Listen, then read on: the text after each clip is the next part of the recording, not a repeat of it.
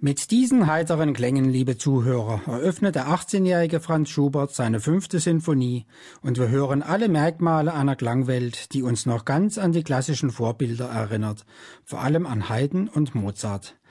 Besonders Mozart war ja in herausragender Weise in der Lage, das Orchester in sinnliche Farben zu tauchen und ganz speziell mit den Blasinstrumenten herrliche Stimmungen zu erzeugen. Doch um 1820 herum wollten die Komponisten neue Wege gehen. Zu ihnen gehört Franz Schubert. Schon in den ersten Takten seiner Unvollendeten, sechs Jahre nach der fünften geschrieben, spürt man, dass da etwas Neues passiert. Nicht mehr das klassisch Klare und Durchhörbare gibt den Ton an, sondern ein Klang, der wie ein raunendes Versprechen von jener Sehnsucht kündet, die die Zeitgenossen Romantik nannten.